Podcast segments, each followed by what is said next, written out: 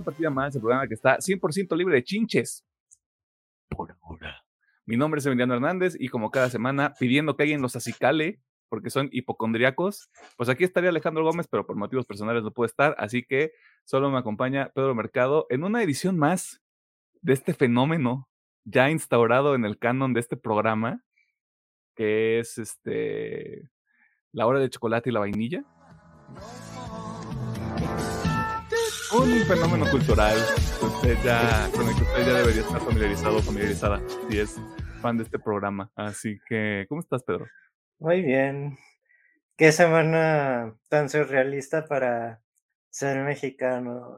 Con... Todas las semanas son surrealistas para ser mexicano, mi hermano. Sí, o sea. sí, pero tengo esta semana es de invasión de chinches en la UNAM.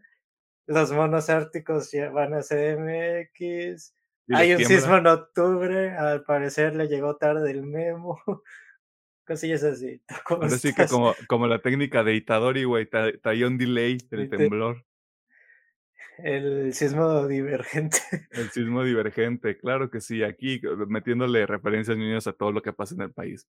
Pues bien, afortunadamente lo estábamos platicando ahorita antes de empezar a grabar, ya empezó el frescor, como le dicen tus tíos y tus abuelos, eh, y ojalá y baje más la temperatura. O sea, yo ya me quiero poner, yo ya me quiero dormir con dos capas de cobijas encima, con un suéter, doble calcetín, si usted duerme con doble calcetín, máximo respeto. Eh, La del tigre. la, co- la cobija del, del tigre, la mítica cobija del tigre, si usted no es de México, pues usted no forma parte de este folclore mágico cultural de este México surreal. Este, barras perro. eh, eh, donde todas las casas mexicanas tienen cobijas con animales, la mayoría mamíferos de cuatro patas. Y pues ahí el misticismo es que pues funcionan para combatir el frío. Eh, muy bonito todo. Voy a, voy a, luego se me olvida, pero voy a ver si puedo poner una imagen aquí, a ver si me acuerdo, para que Ujú, quede de- ilustrado en la versión de video. Y si está escuchándonos en audio, pues imagíneselo. A ver, ¿qué hiciste es- semana, Pedro? Hoy vas a Eh, decir algo más. Así de. Y si no, googlealo. Cobija del tigre, de seguro va a encontrar. Eh, o- si usted usa Bing o cosas así, este, pues primero cúrese, trátese y ya luego busque todo en Google como una persona normal. Ahora sí, ¿qué hiciste en la semana? Pues de animes nomás vi pues mi episodio semanal de Jujutsu Kaisen. Eh, de series, el tema de la semana. Me eché las luchitas del viernes y la mitad del pay-per-view de ayer. Por cuestiones de logística no alcancé la, la primera mitad. Y de mangas, pues esta semana nomás salió Jujutsu Kaisen. Los, los demás descansaron. De jueguitos, pues jugamos Halo Infinite el día de ayer. También estuve jugando un poquito de el Fornite. Y creo que ya sí, de jueguitos. Ah, jugué otras rondas de mercenarios en el en el Resident 4 para desbloquear pues los dos personajes que me faltaban. Y pues el último mapa, no que esté muy puerco, pero como te salen enemigos de todas las fases del juego, sí te destantea y pues el, el boss secreto que ahí sí está de, ay güey, el diablo. Ay, el diablo. el di- Soy el diablo. el- El diablo. Ya creo que eh, sí, fue, fue todo. Va, va, va, va, va, va, va, va. Este, ¿cuáles son los dos personajes del Mercenarios? Ah, mm, Leon con traje de gangster. Mm, Y digamos que Ida con eh, un traje como el que tenía en el Resident 4, pero digamos un poquito más modernizado o, o lo que sería la moda actual de ese vestido, supongo. Menos objetificando a la mujer. Dirán los que están despiertos. Que, no tenía- que realmente no tenía nada de malo ese vestido, ya me estoy yo metiendo en problemas solo, ¿no?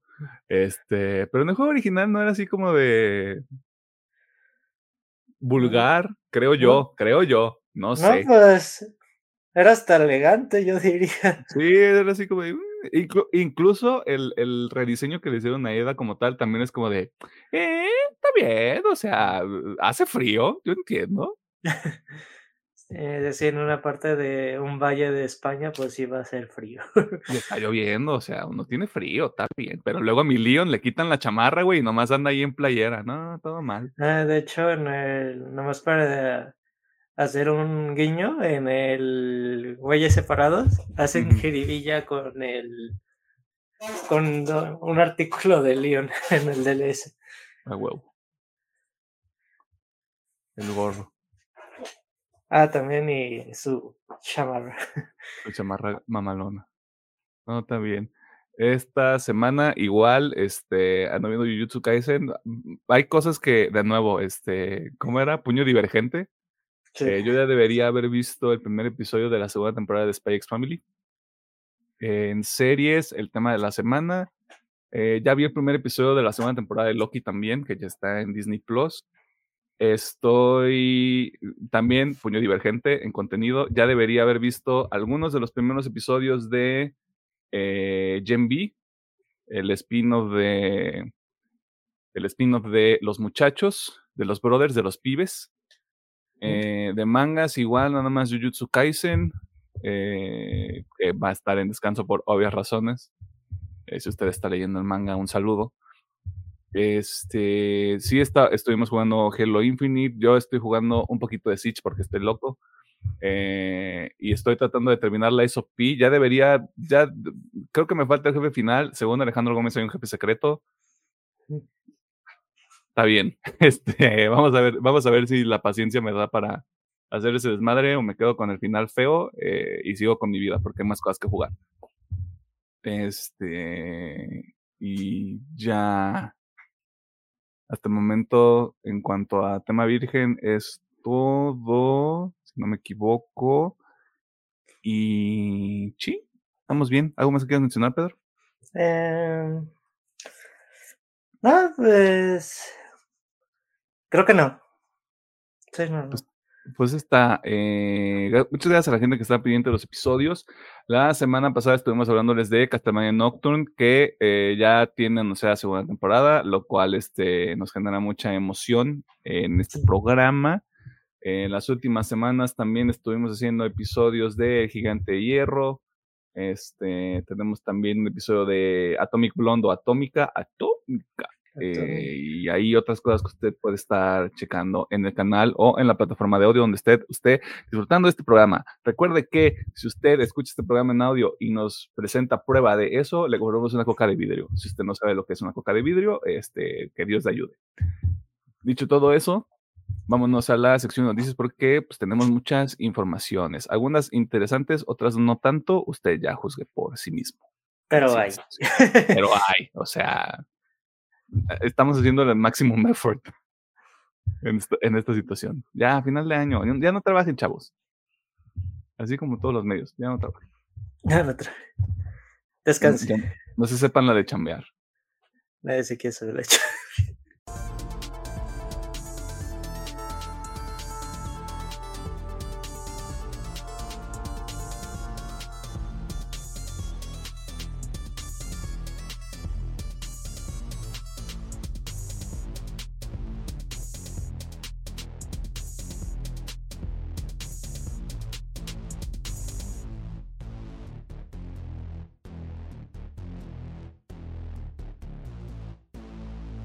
Nos encontramos en la sesión de noticias donde te ponemos al tanto de las cosas más interesantes que suceden en el mundo del entretenimiento, de la cultura popular y demás cosas ñoñas. Pero antes de todo eso, miren lo que nos trajo la, la marea. Otro sirenito. Alejandro Gómez, ¿cómo estás? todo chingón, todo dormido, pero todo chingón. ¿Cómo andamos? Este, voy a censurar la palabra que dijiste del todo E para que la gente tenga confusión. Eh, a ver, resumen breve, ¿qué hiciste en la semana? La gente quiere saber, está ávida A ver, eh, juegos, me terminé el Miéntame Pinocho. Okay. Si quieres saber más, al final del episodio. Este, y pues ya le estoy dando por fin al Cyberpunk otra vez. Siento que voy rápido, pero no sé, al final siento que me ha tardado. Ay, humilde, mi muchacho, humilde. Güey, apenas, o sea, de lo peor que iba apenas, digo, pequeño spoiler para apenas estoy empezando a ver a Keanu Reeves. Este, o sea, según yo voy rápido porque el tutorial duraba un chingo, pero ya. El, el, eh, prólogo sí dura un rato, ahorita que me acuerdo. Dura un rato, este, pero bueno, voy ahí, este, y de ya, de animes, pues como ya se acabó todo, este, eh, ahorita nada más, pues es el Jujutsu y el Spy X Family que acaba de comenzar. De series, pues obviamente el tema de la semana. Aquí sí me, uff, aquí sí me alargué porque fue el tema de la semana. El oso que les dije que estaba viendo. Eh, también estoy viendo Gen B. También estoy viendo. Ay, se me fue el. Ah, Sex Education. Ah. Y Loki, sí. Mm. El Loki también. O sea, ya, no mames, güey, o sea, a ti te encanta este pedo de. Voy a ver 17 animes, después voy a ver 17 series y después voy a jugar 17 cosas. Ya sé, güey. Pero bueno, mangas, pues nomás Jujutsu en, este, en esta ocasión. Y. Bueno, sí, este, también la, la fin de semana pasado vi la película de No One Will Save You. Ya, fue todo. Conocida en el canon de este programa como No One Save Will, will You. Sí. Es casi, bueno, ya lo, explico más adelante. Pero bueno, el universo cinematográfico de Marvel ha sido una montaña rusa en los últimos años y ahora con las huelgas por parte del talento detrás de estas grandes producciones o blockbusters, descansen en paz, Parece que tendremos que esperar un poco más para ver materializados proyectos como Los Cuatro Fantásticos, aunque su director Matt Shackman, conocido por su trabajo en WandaVision, anda soltando el chismecito rico. Y con todos los detalles tenemos al doctor Pedro Mercado. Ok. Dio varias noticias el señor director. Y la más primera y más importante es de que ya tienen el cast. No dijo quiénes son, pero ahí ya los tienen guardaditos para anunciar en algún momento de a finales de este año o a principios del otro. Fuente, créeme, güey. Créeme, güey. Como ustedes recuerdan, los nombres más sonados de momento son Vanessa Kirby y Joseph King, que tanto serían Sue y Johnny Stone, y pues lo demás está, está al aire, ¿verdad? Pero según esto, ya los tiene, pero no les voy a decir quién son, jeje. También revela que para, pues, se tiene estimado que si salga el primavera del 2024. Pero esto puede cambiar debido a los últimos atrasos que ha tenido Marvel en los últimos meses. 2025, ¿no? O sea, empiezan a filmar en primavera del próximo año. Ah, sí, perdón, primavera del 2024 y la película sale 2025. Ah, y se va a empezar a grabar en Londres. Así que por eso también está el chismecito que todos los cuatro fantásticos van a ser actores de habla ingleses. De nacionalidad inglesa. inglesa. ¿Dónde se le dijo primero? Aquí. Más digo. Y también dice que se encuentra muy emocionado por el proyecto y quiere marcar una película diferente tanto de los cuatro fantásticos que han salido tanto una película diferente de Marvel. Se dice que hay como que mucha alusión de lo que puede ser esta película, porque quieren que sea algo más diferente. Diciendo que quieren seguir el espíritu de los cuatro fantásticos en el tema de la que más que nada son exploradores y no tanto un tema de superhéroes. Y así lo dejó de manera muy concreta. Eh, que pues que anda emocionado por el proyecto, ¿verdad? Qué bonito. Ojalá esté buena. Ya sé. ¿Qué, más, ¿Qué más podemos decir al respecto, güey? O sea, tenemos un cast, pero no les voy a decir quiénes son todavía, porque, pedos, porque pedos legales. Y va a estar bien chida, chavos. Fuente, créanme, Arial 12, o sea. Arial 12. E, es que el único antecedente que tenemos pues es WandaVision y usted ya sabe qué opinamos de WandaVision. Es el primer episodio que salió de este programa. Que usted puede ir a ver ahorita. O sea, uh, hace mucho tiempo. Hace mucho tiempo, güey. Cuando teníamos, eh, cuando teníamos un poquito de luz en los ojos, güey. Eh, cuando, todavía teníamos ganas. Cuando todavía teníamos ganas, güey. Cuando, cuando, nos despertábamos a la hora que era para grabar, güey. Está bien, así pasa, güey. O sea, es como la chamba. O sea, empiezas, empiezas bien emocionado, güey, y ya a los dos años estás ya todo derruido, chupado por dentro. Saludos a mi trabajo. En temas no tan divertidos, Ubisoft. Hace tiempo les, les habíamos comentado sobre las acusaciones que se realizaron en contra de esta compañía desarrolladora y ahora hay algunas actualizaciones importantes porque se ha confirmado que después de años de investigación, cinco ex ejecutivos de esta compañía han sido arrestados en Francia. Si usted no lo recuerda, le platico que fue en el ya lejano 2021 cuando el sindicato Solidaire Informatique, ah, ¿verdad? Junto a dos víctimas de esta lamentable situación, presentaron sus quejas ante las autoridades correspondientes, señalando situaciones como amenazas de abuso físico, acoso sexual y discriminación por cuestiones de color y preferencias por parte de ejecutivos de esta empresa. Un pequeño detalle que vale la pena incluir aquí es que los reportes originales incluyen también a la desarrolladora Insomnia Games. Sí, esa Insomnia Games por el trato recibido por empleadas de dicho estudio.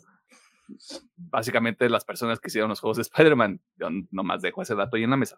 Pero volviendo a Ubisoft, parte de los arrestados, quienes ya se encuentran bajo custodia, incluyen a Serge Hasco, espero que así se pronuncie, exdirector creativo, y a Tommy François, ex vicepresidente de servicios editoriales y creativos. Ellos, junto a tres personajes más que hasta el momento no han sido identificados, enfrentarán su proceso legal en el distrito de Bobigny, en la ciudad de París. Y claramente Ubisoft no ha emitido ningún comentario al respecto porque, y cito a su representante, la empresa no tiene conocimiento de lo que se ha compartido y por lo tanto no tiene comentario. A lo cual yo digo que chupen pinga y que estos objetos los metan a una cárcel con chinches a ver qué hacen. Y esa es toda la información. Que chinga su madre Ubisoft. Aunque dicen que el, que el Mirage está ahí 2-3. Lamentablemente, lamentablemente no va a ser Goti. Bueno, parece que no es Goti Material. Voy a sonar medio culero, pero ¿cuándo lo ha sido?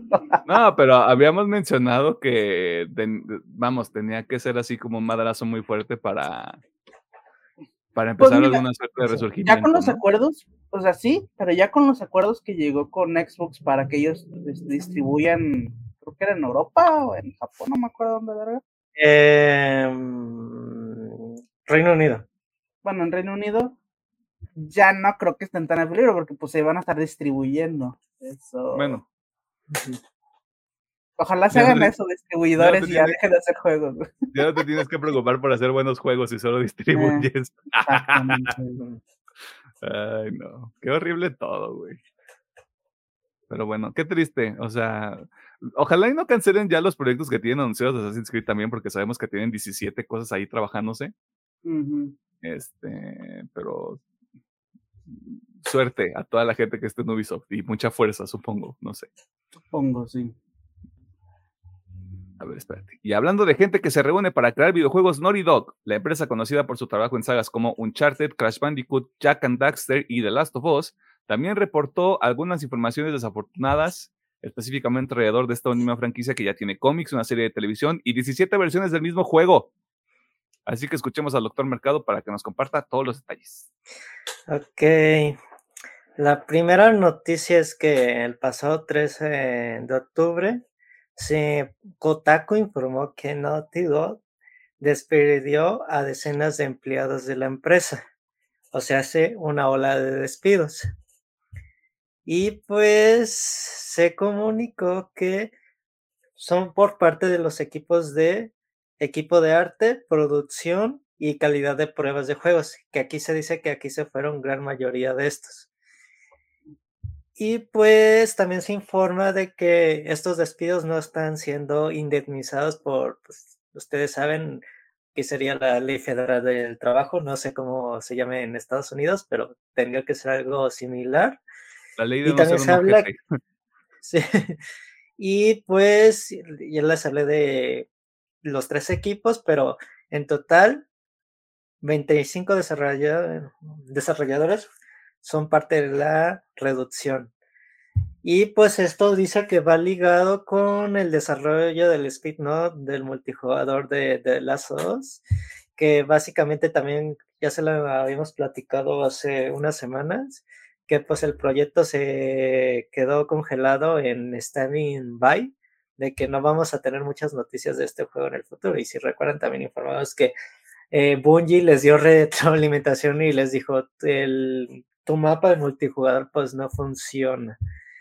Y pues esto sería como que algo malo para pues sería pues los emblemas de PlayStation con el tema de Naughty Dog. Pues esperemos a ver las siguientes noticias y posiblemente posibles entrevistas que se le hagan a las personas que ya están fuera de la empresa.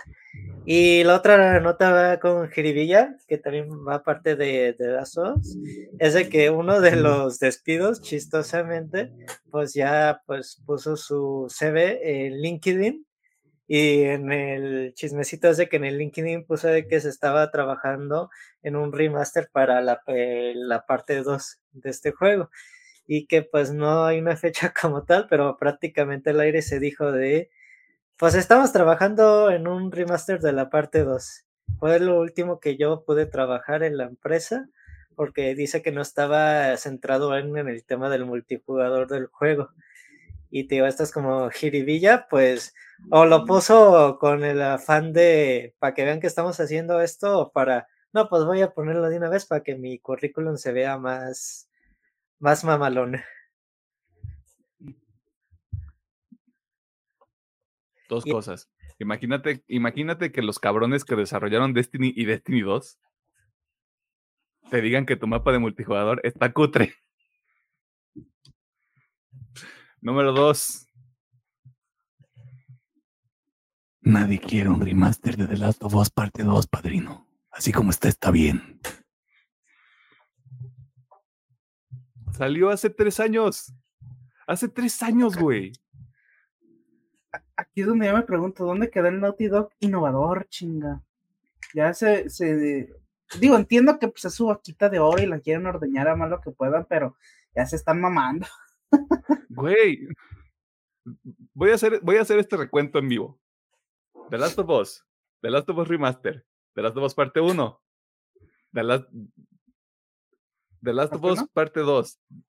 No, o sea, The, Last of Us luego Remaster. Y luego, aparte de todo esto, The Last of Us Left Behind, The Last of Us Left Behind Remaster.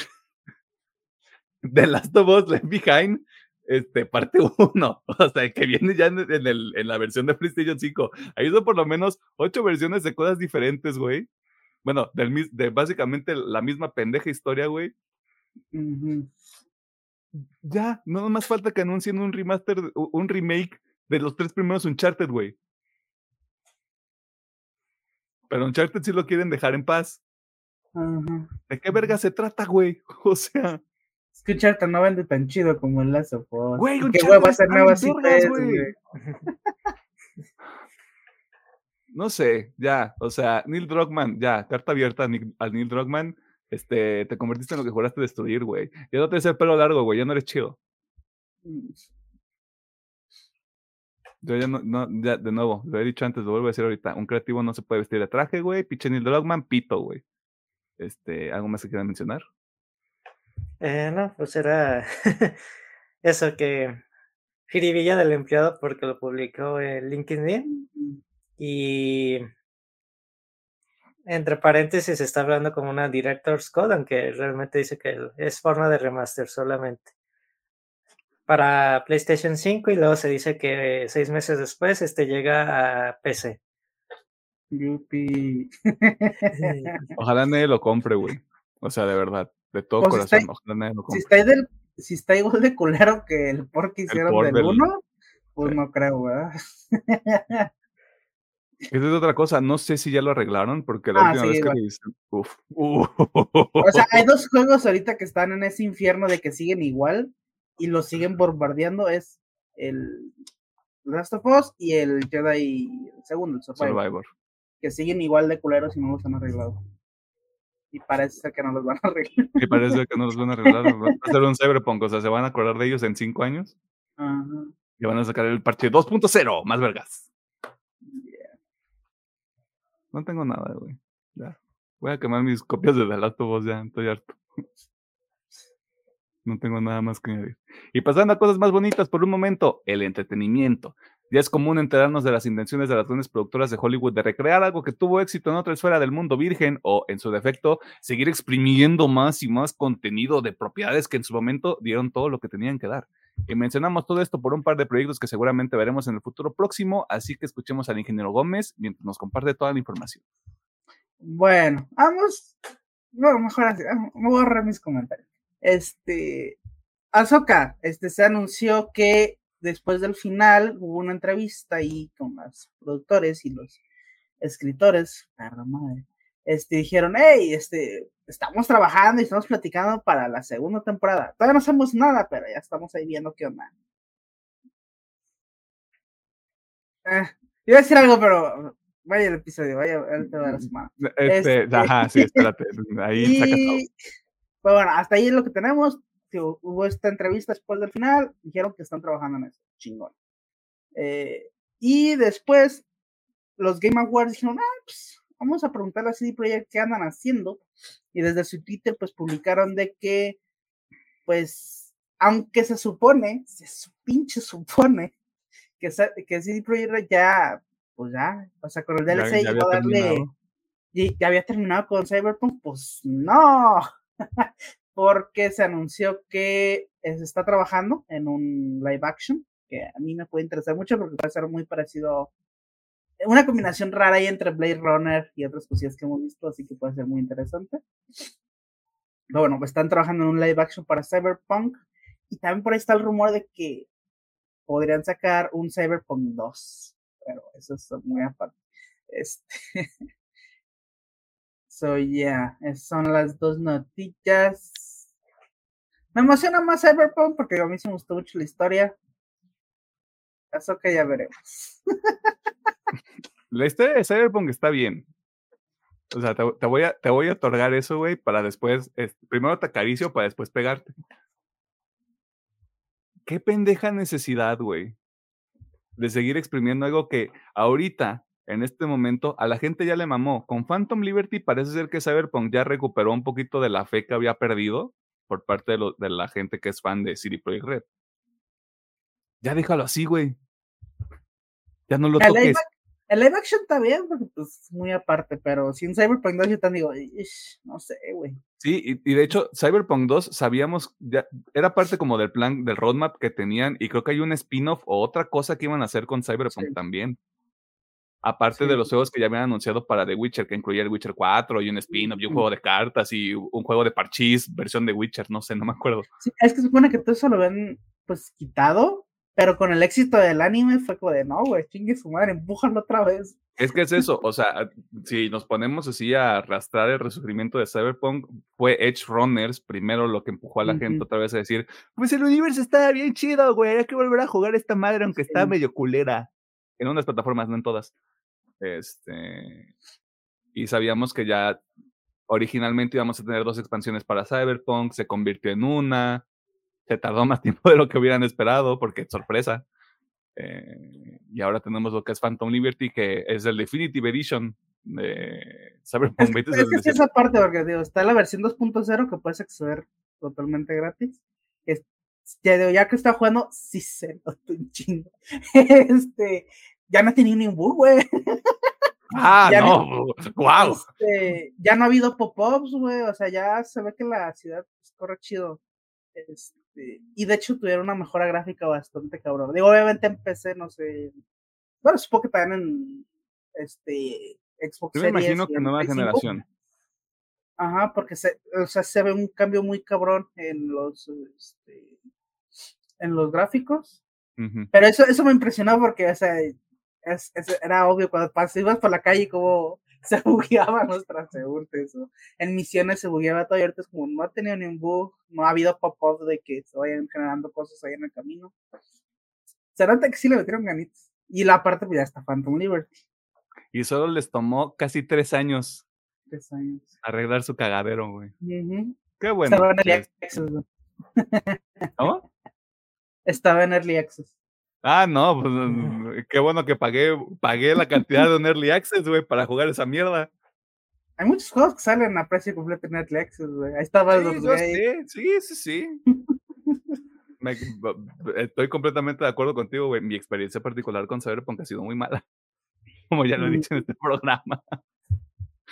Ay, pues que chinga su madre todo, ¿no? O sea, ya. Bueno, vamos viendo, vamos viendo qué pasa con los dos proyectos, quién sabe, o sea, Edge Runner fue una linda sorpresa, güey. Eh, y de Star Wars. Más información del tema de la semana. Y volviendo a los estudios de videojuegos, la semana pasada hablamos sobre los recortes que debió realizar Epic porque Fortnite no genera suficiente dinero al parecer. Una situación lamentable y que parece que seguirán replicando varias empresas de cara al final de año para llegar en números verdes a sus juntas con los accionistas. Pero escuchemos nuevamente al ingeniero Gómez mientras nos comparte quién es la víctima más reciente de esta situación.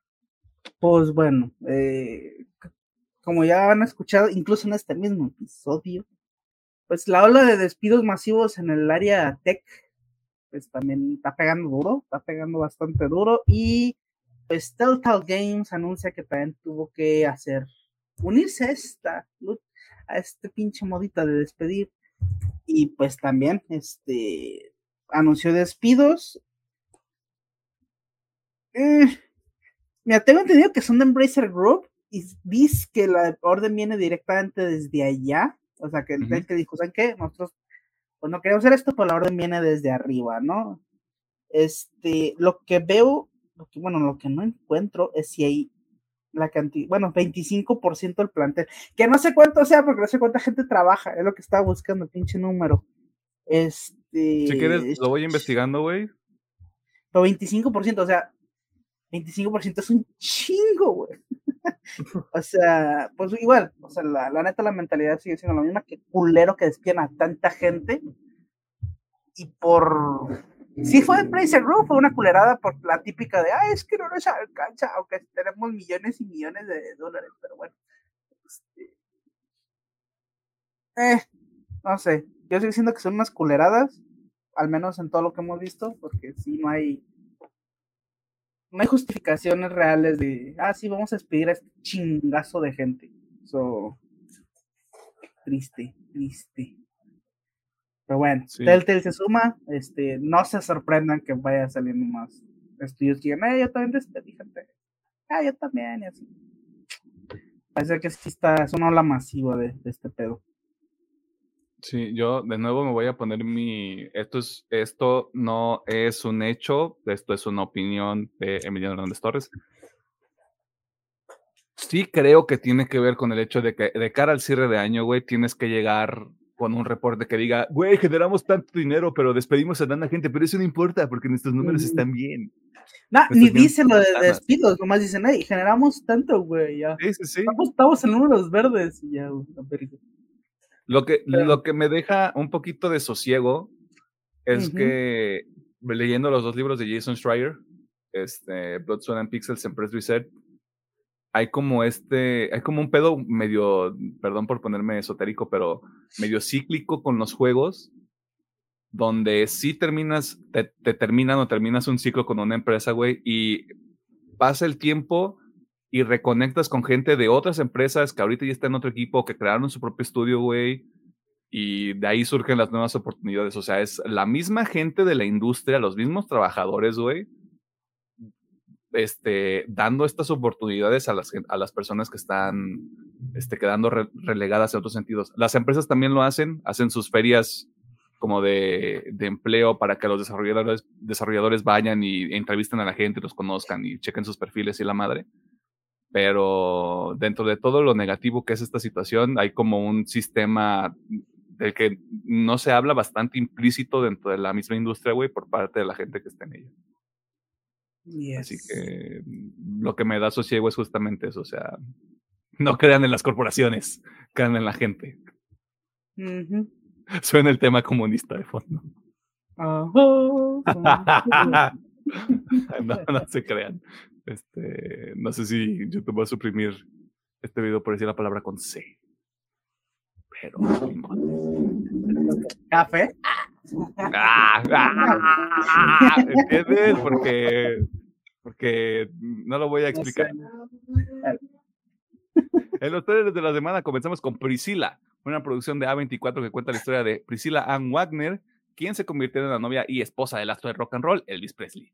Esta cinta es dirigida por Sofía Coppola, sí, esa es Sofía Coppola, y la podemos ver en cines, si todo sale bien, cerca del final de año.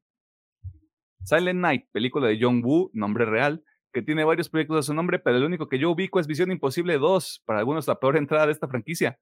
Pero en esta película tenemos a Rick Flag buscando venganza por la pérdida de su hijo a manos de un grupo de gente mala, mala, mala. Una película perfecta para la época de Sembrina porque es puro madrazo y supuestamente nada de diálogo. Así que ahí está el, el gimmick interesante de la película.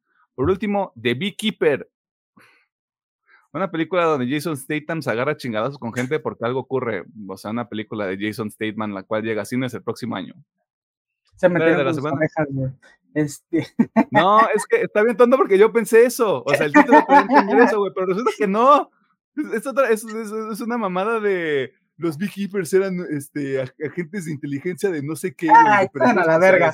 Váyanse a la verga, güey era más interesante que, ah, tocaron mis abejas. Sí, güey. Yo por eso lo vi. Yo por eso lo vi, lo quería meter, güey, porque era como de, ah, pues eso, eh, o sea, el concepto es muy estúpido. Ajá. Bueno, este.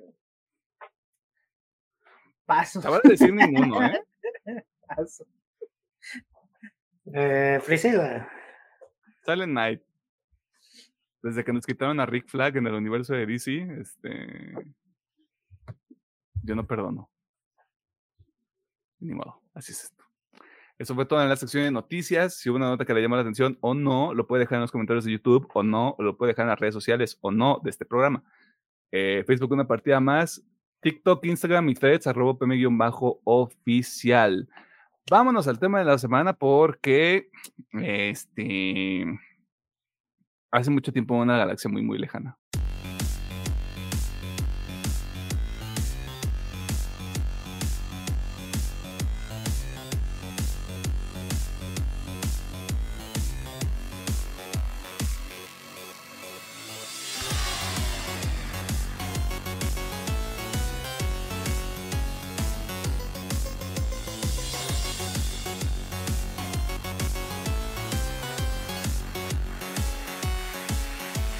Nos encontramos en el tema de la semana y en esta ocasión vamos a platicar sobre la quinta serie live action del universo de Star Wars, un spin-off que surge de The Mandalorian y una continuación de Rebels, extrañamente, una serie animada que tuvo un público muy entregado en su momento.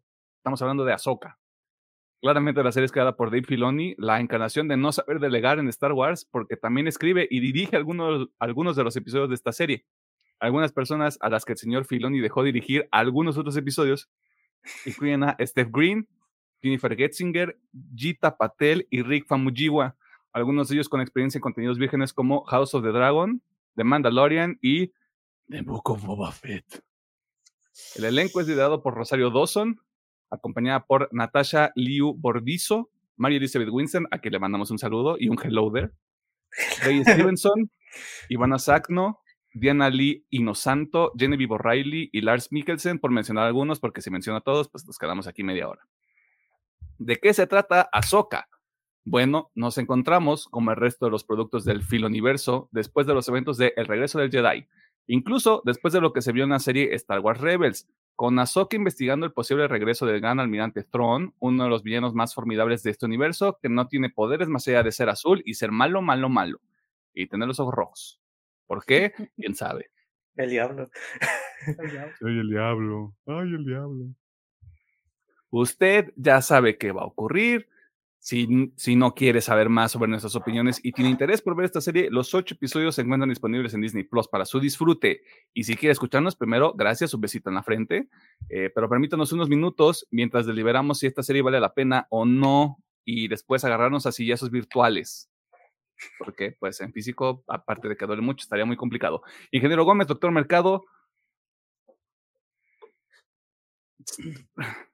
Si alguien se les acerca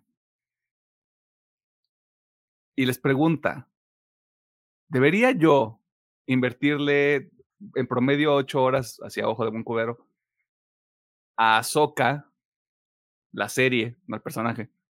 Es que luego la gente es bien extraña. ¿Le dicen que sí o le dicen que no? Híjole, aquí sí está bien difícil. Este. mira, como sé que son, los fans, yo nomás la recomendaría a los fans. Es como de, alguien viene, se me acerca, oye, puedo, yo, este, me recomiendas a Soca y diría, ¿eres fan? Si me dice sí, ok, vela, güey. ¿Yo ver a Soca? Yo ver a Soca. Este, un, triste si no. Este, este, entonces, si es fan, le diría que sí. Si es como yo, o que no sabe nada de Star Wars, o realmente no sabe nada, o sea, es la primera serie que hace de Star Wars, es un rotundo no. Este, al Chile es la serie menos accesible que, que han sacado. Que si no te has visto lo que han hecho ahorita en Mandalorian, si no te has visto la mamá de esa animada, que, ¿cómo dice? ¿Rebels? Rebels. Rebels. Ok, según yo, bueno, también, no sé si Clone Wars, ahí sí me detuvo, pero bueno. Esas madres, al chile no lo vas a entender ni vergas. Porque yo lo digo, yo no entendí ni vergas. Este, y es, es mucho de mi coraje de la serie, porque no me explicaste ni vergas, no, no sé qué puto esté pasando. Este, así que ya. Digo, si son fans de Star Wars, go ahead, enjoy it. Si no, ahorrense esas ocho horas. Lo voy a venir, no te voy a mentir. Eh, pero vamos por partes. Pedro. Yo se la recomiendo. Ok. Pero estoy consciente que es una serie 100% creada para los fans. Porque recoge elementos de todas las series, la verdad. Eso sí lo reconozco, pero yo agradezco eso porque están recuperando cosas que pueden ser arriesgadas para el futuro pero que me interesan que sí las puedan plasmar después. Y platicaré después. Anteriormente ese canon era el universo extendido, ¿no? ¿O tenía, otro nombre? Es que esto ya es... ¿Qué es canon? serie? Es lo de Wars. Sí, pero por ejemplo, todo, esto, que pasa, hay, hay como otro otro hilo donde también Throne hace un desmadre, o sea, como que hay ahí otro, otro, tipo de historias. No me acuerdo cómo se llama, como esa extensión del universo. Creo que era Legends. Mm, creo que sí, sí me suena. Sí, pero la cosa es de que ese universo no hay casi, es súper nulo. Pero sí, en ese universo Tron es súper importante, pero tiene otra rama totalmente diferente. Entonces, ahorita el veredicto va uno a uno. Alejandro Gómez dice que sí, Pedro Mercado dice que no. Digo, al revés. Perdón, es que para mí, o sea, se me desdibujan los dos ya después de tanto tiempo. Perdón. Yeah, sure. We're fucking the same. para, yo los tengo que ver a para abajo a los dos, güey. Para mí son lo mismo. ¿Qué te digo?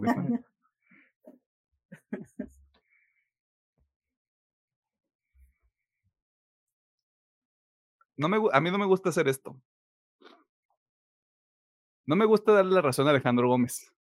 No me gusta, no lo disfruto, no es divertido.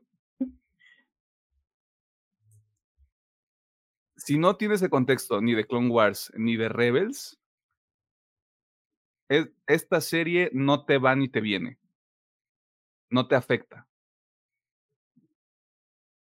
Dicho eso, no es culpa de no haber visto esos dos productos es culpa de que la serie no, no se interesa en darte ese contexto. Porque no estás, no estás obligado por ser fan a haber consumido todos los productos que hay allá afuera. Nosotros lo hacemos porque estamos locos y tenemos un programa.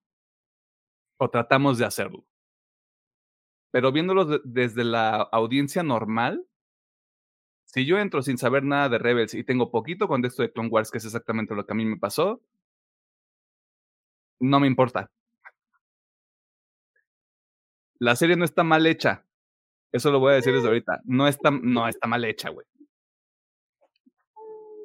Pero que, pero que no te preocupes por, por dar contexto, por más mínimo y por más leve que sea, de por qué este cabrón es importante, por qué nos interesa recuperar a Ezra, por qué la relación entre Ahsoka y Sabine realmente debería importarnos, que debían ser los puntos focales de la serie en realidad, para hacer, para hacer la primera parte, vamos, lo vi como lo vi como la primera temporada de Vinland Saga.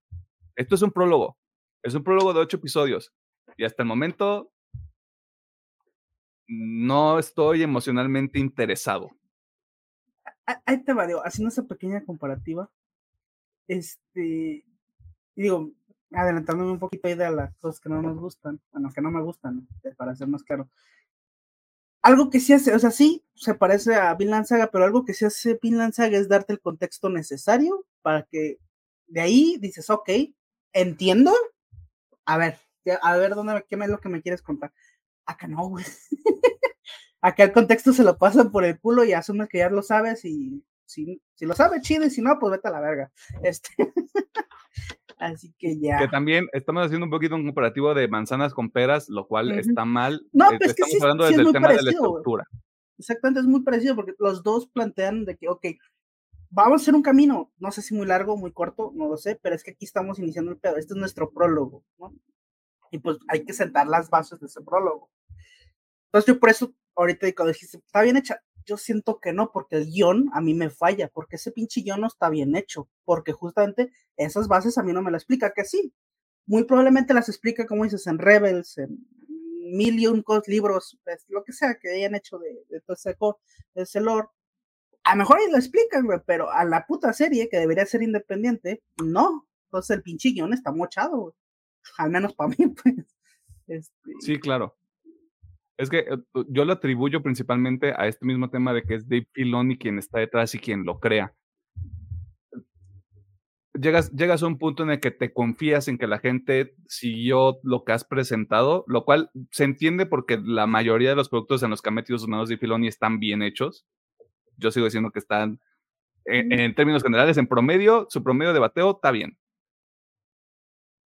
Pero ya llegó a este punto en el que si no sabes, ni modo, ahí está, los, los puedes ver, que también entiendo un poquito eso porque sería repetir muchas cosas para que para gente podría ser redundante, pero para el grosso de la audiencia que podría llegar a toparse con la serie por primera vez y que esto sea como su introducción, si es como hay muchas piezas y no tengo dónde ponerlas todas y no sé dónde se juntan. Por ejemplo, queda, em, a mí me queda claro que Sabine, Sindula y Erra están en Rebels y ya tienen una conexión y te debería de importar porque son personajes que ya están establecidos de alguna manera. Eh, Ahsoka claramente importa porque parece que es uno de los, no parece, fue uno de los personajes que recibió mucho desarrollo en Clone Wars, si no es que la protagonista secreta de Clone Wars. Sí, es la protagonista prácticamente. Y en la última eh, temporada es full su historia. Es, pues. es, es Conexión a, a, la venganza de los Sith, pues. Y ya, hay conexión entre Ahsoka y Rebels porque aparecen en algunos episodios, o sea, te, arrojan ahí como algunas galletitas y la chingada. Esto lo sé porque lo tuve que investigar.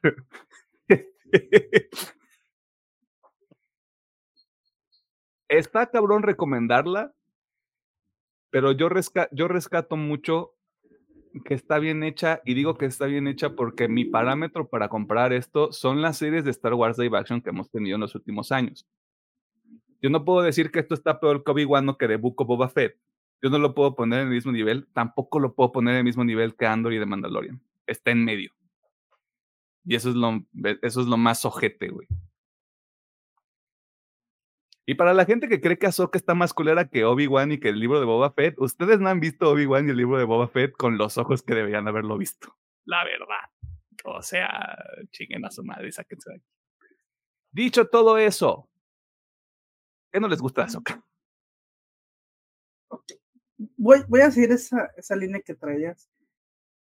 Desde que yo vi Obi-Wan y tuve muchos pedos con Obi-Wan, dije, ok. Todos. Porque mucho de ese pedo fue, es que así es Star Wars, ¿no? Esa fue la respuesta que yo recibí. Así es Star Wars. Dije, ok, si así es Star Wars, vamos a bajar los estándares, vamos a parar el cerebro y que pase lo que Dios quiera, chingue su madre. Ese es el promedio. Entonces ahí por eso Boba Fett, creo que si fue Boba Fett, no me se me hizo tan mal. O sea, se me hizo mal, pero dije, ok, dentro de estos estándares, vale, está bien. El problema es que, como dice Brero, me entregaron algo de una calidad tan buena que es Andor, que después veo esta madre y digo, what the fuck happened? ¿Qué digo? Aquí, pues bueno, ya más o menos me estoy dando el contexto, o sea, necesitas ver más mierda, o sea, mis pedos con la serie es porque no he visto lo demás, porque si Vamos a empezar a eso. Guión. Yo siento el guion muy flojo. Muy flojo. Porque sí, me presentan muchos personajes y al menos dos de ellos, ok, los entiendo. Eh, Ahsoka y el Tron, ¿Cuáles son sus motivaciones? Salvar el mundo, conquistar el mundo. ¿Por qué? Porque soy buena y porque soy malo, se chingó. Ok, eso lo entiendo bien. Vamos uno por uno. Sabine. No entiendo quién chingados es Sabine. ¿Por qué le urge tanto encontrarse con el pinche Jedi más inútil que he visto en mi perra vida, que es este Erra? Y otra, ¿qué chingados hace que Erra sea tan especial? Porque lo que yo vi es un pinche inútil, güey.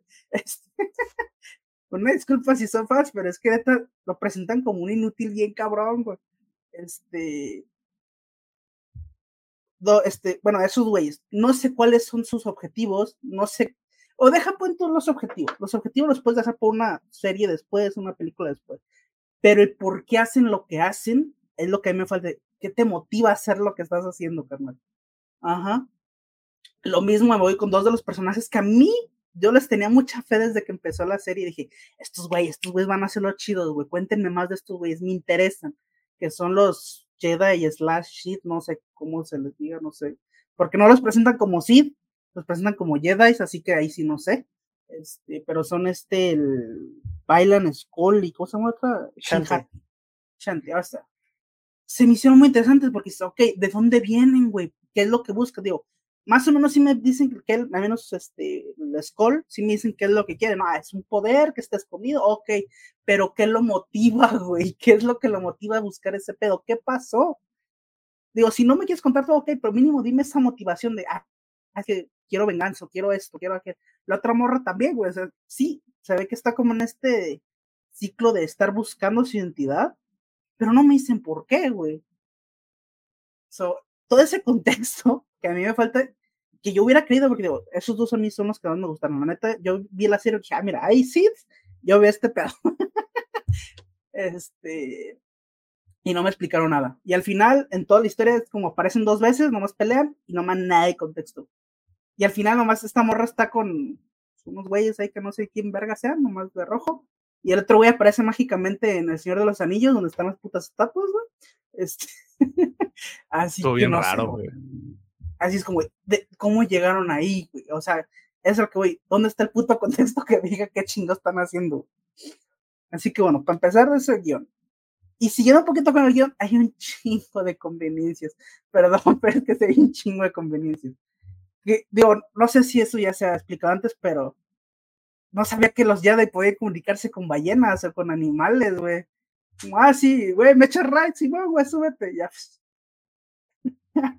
Y no solamente eso, hay un chingo de esos como de, ah, van perdiendo. De eso no me molestan tanto, van perdiendo, llega el héroe o llega el villano. Ok, está bien. Este. Pero el episodio final sí me molestó un chingo porque algo que dije, ok, se está trabajando, supongo que me lo van a explicar chido, es el pedo de Sabine y la fuerza. Ok, Sabine sí tiene su conexión a la fuerza, parece ser que es una conexión fuerte, pero no lo puede controlar. Y mágicamente en el episodio final saca el pinche sable, empuja a este cabrón, no mames, detiene las puertas, mames, ya es bien chingona con la fuerza. ¿Dónde está ese medio, güey, que le hizo hacerse tan chingona? Y otra cosa, digo, por algo digo que Erra se más uno de los personajes más inútiles que he visto.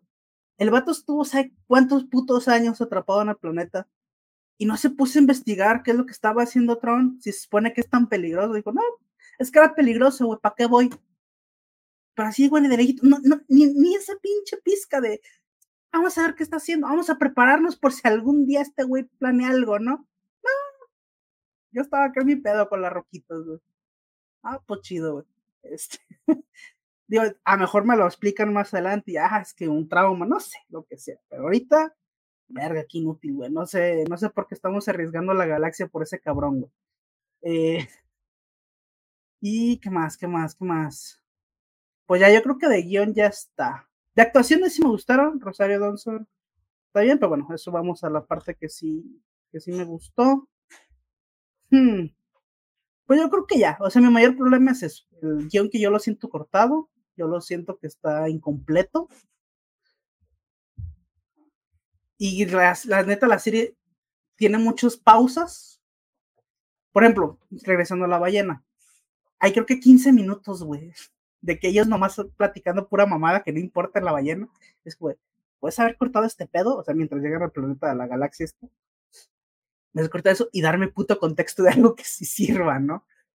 O incluso cuando están también esta Sabine y el Erra ya encontrados, que no están haciendo nada, nomás van en la navecita mientras se mueven con los, las rojitas y no me estás diciendo nada, no está pasando nada, ¿por qué no me cortas este pedo y vamos a algo que sí importe, ¿no? Este, que las madres, digo, no me acuerdo de las madres. ¿Quién son las madres? ¿Quién sepa la chingada? ¿Qué quieren las madres? No sepa la chingada. Nomás sé que son brujas y hacen zombies. Yo tampoco sabía que existían zombies en Star Wars. Es que ese pedo, ese pedo también es de, esos, esos, personajes o, un poquito de contexto de Datomir lo tienes de Jedi Fallen Order. Ese es, que ese es el pedo que te vengo diciendo. O sea, yo, yo así como de fui sumando un 2 más 2 y me dio pez, güey. O sea, porque fue como de, ah, sí, Datomir. Yo ubico Datomir por el juego. Ya sé que son brujas y que hacen un desmadre y reviven gente y. Okay. Bueno, ni me acordaba. Este. Pues así, eso, yo creo que eso va a ser mi peor nomás. El contexto, el cómo la serie maneja estos tiempos muertos, pero más que nada sí el guion. Digo, a mí personalmente yo no lo siento pues a la mitad. Mixos. Y ya. Sí, porque digo, la verdad, de ahí más, creo que sí me gustó lo demás. Y ya.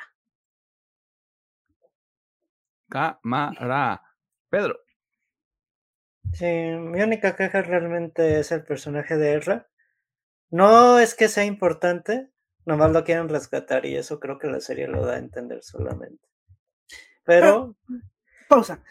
O sea, estás arriesgado a todo el puto universo por ese cabrón, neta. Mamá. Es, es, lo que yo no. O sea, quiero pensar que hay algo atrás, porque es como de. Neta, o sea, Sabine, o sea, deja todo eso, que que no lo quería salvar.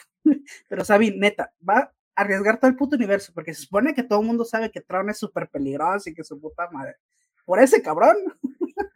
Pues yo lo veo en el contexto que la morra sufre de una soledad extrema y es lo único que tiene como lazo familiar. Aunque tenga soca, no ve más allá de eso. Para mí, claro, no estoy hablando de. Pero estaría chido que eso lo explicaran en la puta serie. Es que. Mm, mm, e, e, es que sigue, sigue siendo el pecado de pensar que ya, que ya tienes ese contexto, porque lo único que también tan también de Sabine es, pues perdió a todos en el Siege of Mandalore y es como de, güey, o sea, sí sabemos que es el, el Siege of Mandalore, güey, pero méteme un pinche flashback de cinco minutos para estar todos aterrizados en el mismo pinche contexto y no tener que estar sumando dos más dos. Deja eso, o sea, ah, incluso yo, pues, yo siento y dije, ok, ella perdió su familia con el pedo de Mandalore, va. Pero tío, aquí mi problema es, ¿cuál es la pinche conexión que tenía con este güey? ¿Por qué tanto pedo en ir con este güey? Más allá de que mi interpretación se lo quería coger, güey compas, güey. Los hombres y las mujeres pueden ser compas, güey. No sé, pues bueno. Continúa, Pedro, sorry. Prácticamente a mí nomás esa es mi queja porque es que en Rebels, digamos, sí tiene un desarrollo de personaje y sí pasa de punto A a punto B, de ser un morrillo en el contexto en Rebels es un morro, un adolescente de 13, 14 años que está inmiscuido pues en el tema de la rebelión, pues. Y sí pasa de punto B de ser un personaje más maduro y en el tema... Es que no tiene caso que yo te lo justifique porque yo, yo no necesité ver... Yo no necesito contexto porque ya lo sé, pero entiendo que ese es un problema de la serie para los que van nuevos. Pero te dicen, ah, es que el güey tiene conexión con todos los animales. Y de ahí lo aprendió Soka, que tú como Jedi, pues esa es la cosa. Sí, pero te digo, yo no tengo ese problema porque yo creo que sí le he dedicado más, porque a mí me gusta realmente esto, el universo de Star Wars, y sí le he dedicado a muchas series, películas, hasta pinche cómics. Pero yo entiendo eso, pues, de que sin, si tú vas a secas no vas a entender nada. Pero la bronca es que a mí no me molestó porque yo ya sabía las, las cosas. Tío, pero no es un pedo tuyo ni mío, es un problema de que Finoli le entrega a los fans, no le entrega al, al, fan casual o al, al, público en general. Aunque la, la, los fans, que lo creemos mucho y todo, pero sí sabemos de que se lo hacen los fans, no se lo está haciendo al público casual. Y a lo mejor él ese es el problema de Filoni a lo mejor en ese rato John Favreau no, no tuvo chance de ayudarlo y decirle, güey, ocupamos meter un poquito de contexto. Porque creo que John Favreau nomás sale en tema de producción, ¿no? Profi, eh, ahorita. Sí, pero digamos que él como dupla, si lo hubiera dicho a Finoli, está bien, pero méteme esto, porque ellos como dupla funcionan mejor como, como individuales. Profi, pregunta, este, ¿quién dirigió este Andor? Los de Roche One, que se me fue el nombre, la verdad. Porque es que ahí sí, también soy muy ignorante. No sé qué tan para fans sea eh, esta, serie, pero es que yo siento que ese es una buena, es un buen punto medio donde das contexto suficiente para que entiendas la serie. Y no sé qué tanto contexto haya como para los fans, fans, fans, ¿no? Este, Andor, Andor la crea Tony Gilroy, que solo, sí, sí tiene solo el crédito de Rogue One, pero también están me imagino que es su hermano, porque está Dan Gilroy, Stephen Schiff, Bo Wilmon y déjame checar. para, como para llevar el parámetro, este, ¿qué tanto de eso estoy diciendo es verdad? Pues, o sea, yo, yo siento que es una serie que muy accesible para los que no son fans, pero no sé, por ejemplo, para ustedes que son muy, muy fans, si les da mucha información o les emociona mucho algo de esa serie y digas, ah, es que esto venía y tengo un chingo de contexto. es que yo creo que el tema con Andor es que no hay nada de contexto del personaje. Tú lo conoces en Rush One. Y aquí dices, aquí vamos a explorar todo y podemos hacer todo. O sea, carta blanca. Carta blanca. es que es carta blanca, güey. Y ahí fue. Y el pedo fue, lo hicieron de una manera donde había todo este terreno fértil Sí, no, entonces, digo, para no compararlo, porque entonces aquí sí que son temas muy separados. O sea, Andor es carta blanca, este pedo ya es contenido que había. Va. Sí, pero el, el pedo. Sí que sí quiero hacer esa comparación porque ya, ya lo dijimos. O sea, Andor, creo que estamos todos de acuerdo en que Andor es la mejor serie de Star Wars hasta ahorita. Independientemente de que sea por mucho o por poco, creo que todos estamos de acuerdo en eso. Sí. Y es por el hecho de que se arriesgó, güey. O sea, perdón por meterme aquí, pero fue algo que estaba pensando mucho cuando estaba viendo a Soka, güey. Yo ya vi el Jedi que está persiguiendo una amenaza que los otros Jedi o que los buenos no terminaron de eliminar y que regresó y que ahora se tiene que eliminar de una vez por todas, para siempre. Amén. ya lo vimos en tres sagas de películas y, siento que se trajeron esa misma estructura a esta serie en particular, que ahí es donde me empieza a preocupar un poquito el estilo Filoni, porque de Mandalorian, de Mandalorian es un productazo. Yo no soy fan de la tercera temporada de Mandalorian, pero es un productazo, güey, porque fue como de carta blanca, güey. Y te vamos a meter estas referencias y vamos a meter estos personajes. Cuando sale Luke Skywalker, yo lloré, güey.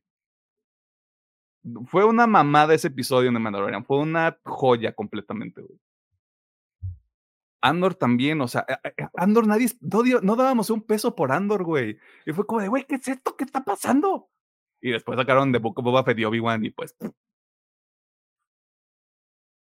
Por eso está raro. Es que está raro porque Ahsoka se queda en medio, güey. Como que sí quiere hacer otra cosa, pero luego comete los pecados del pasado de Star Wars.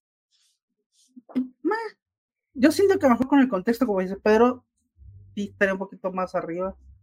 Bueno, continúa, Perillita. No, pero te digo, yo estoy consciente de eso que Finoli se fue full. Voy a hacerlo esto a los fans, fans, fans, a los mm, tú que a Remus que llevan, yo que sé, 50 años, no sé.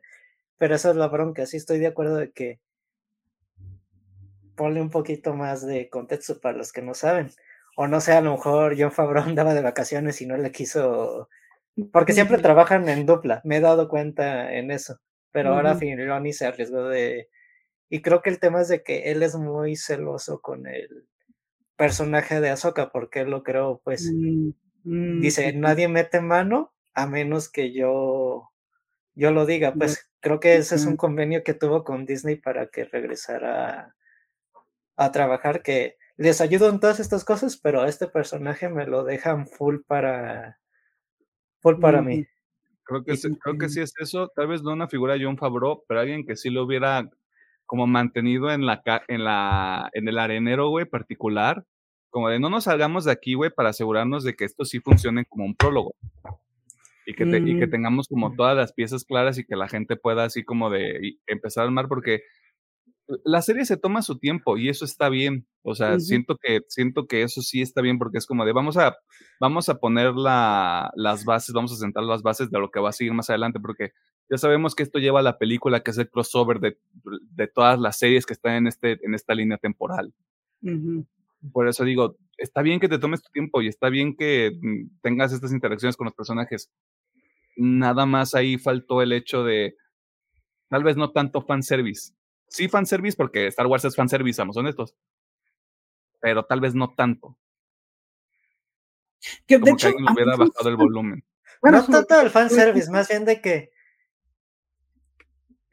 En, como dice Alejandro, córtame estas escenas y agrégame cinco minutos de cada, de cada personaje de un poquito de su pasado o el trastorno de su pensamientos o líneas así que digan. Yo ah, incluso por esto. aceptaría el ponme flashbacks, aunque sean animados, güey, de, ah, mira, porque digo, da, da un poquito igual, este, yo como que entiendo que todo es lo mismo, nomás que algunos están dibujados, algunos son actores. Pues estaría chido, ¿no? Así como esa ah, un flashback y pones una escena así cortita de Rebels. Ah, mira, ok, viene de allá. Y por eso se quieren tanto, por eso son bien amigos. Ah, vale, ya entendí.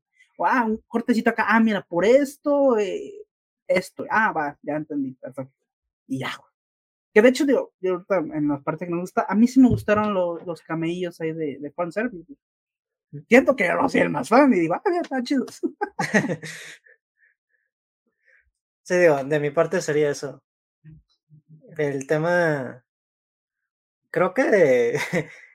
la verdad, yo que extrañamente vi de Rebels de la, el final de la segunda para la cuarta, nunca vi la primera, la verdad. Mm, eh, sí cambian mucho la cómo termina el personaje al final, porque al final sí crees que es una persona, digamos, recta, camino del héroe, le importan sus amigos, bla, bla, bla, y aquí lo sacan como hasta hippie. Parece un hippie que anda ahí pasando el rol nada más. A comparación de cómo terminó en el final de Rebels, pues.